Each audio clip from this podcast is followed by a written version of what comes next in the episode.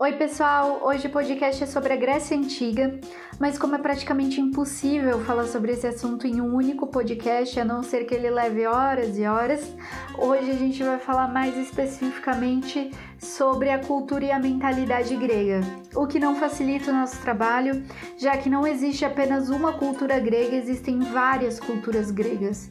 A história da Grécia é uma história muito ampla que vai do século 20 a.C. até o século 1 depois de Cristo. São 2100 anos, muito tempo, vários períodos, e além dessa diversidade temporal, tem também a diversidade regional e tudo mais. Então, o jeito que eles agiam, se relacionavam e pensavam na época da Grécia Antiga tinha variações no tempo e espaço.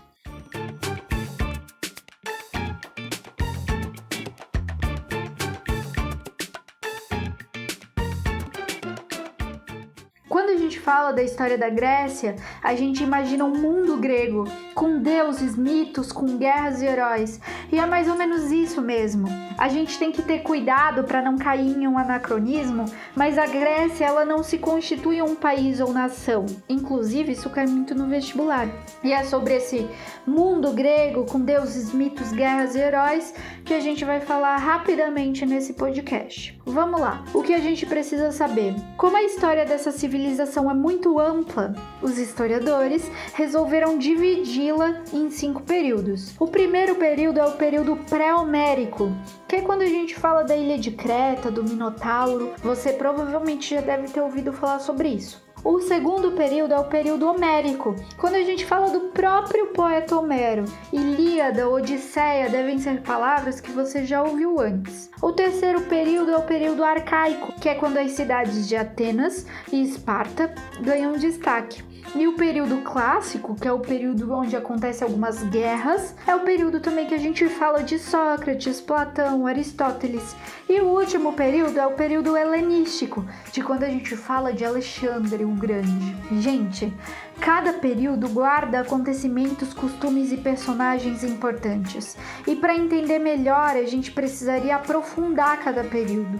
Mas de modo geral, sobre a mentalidade e a cultura do povo grego, o que, que a gente tem que saber? É importante falar que os gregos eram politeístas, ou seja, acreditavam em vários deuses, os deuses do Olimpo, onde Zeus era o senhor de todos esses deuses, cada deus tinha uma atribuição e não havia uma separação entre o bem e o mal.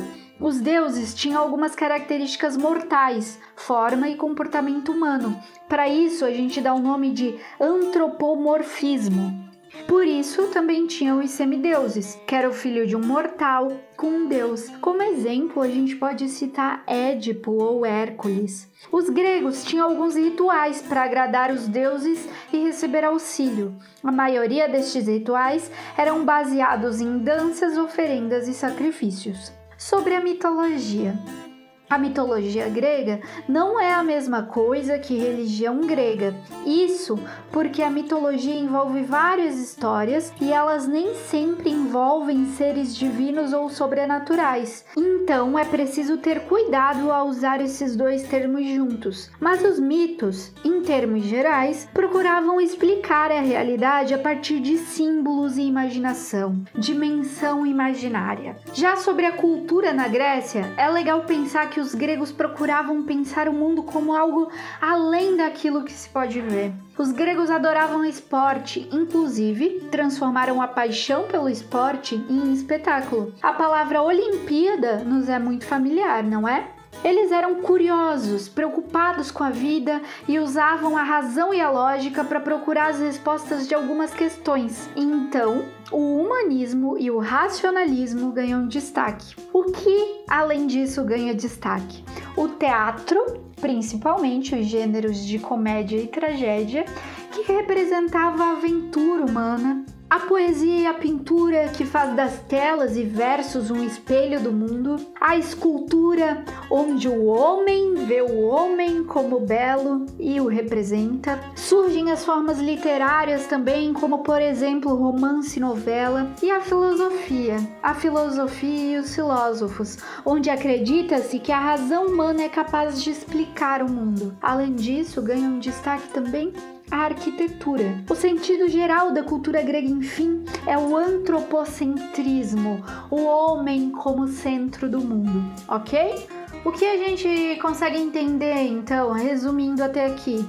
Que a gente recorre à história da Grécia quando a gente quer explicar por que as coisas são como são hoje. A gente fala de filosofia, democracia, poesia, teatro, arquitetura, esporte, medicina e ciência quando a gente fala da Grécia, mas também quando a gente fala da gente. Tem um trecho do livro de um autor helenista alemão que diz assim: não é possível descrever em poucas palavras a posição revolucionária da Grécia na história da humanidade. E ele diz também que a história daquilo a que podemos chamar de cultura só começa com os gregos. Isso tudo, né, resumidinho aí em mais ou menos cinco minutos, só expressa um pouquinho da influência da cultura grega nas sociedades atuais e nas nossas vidas.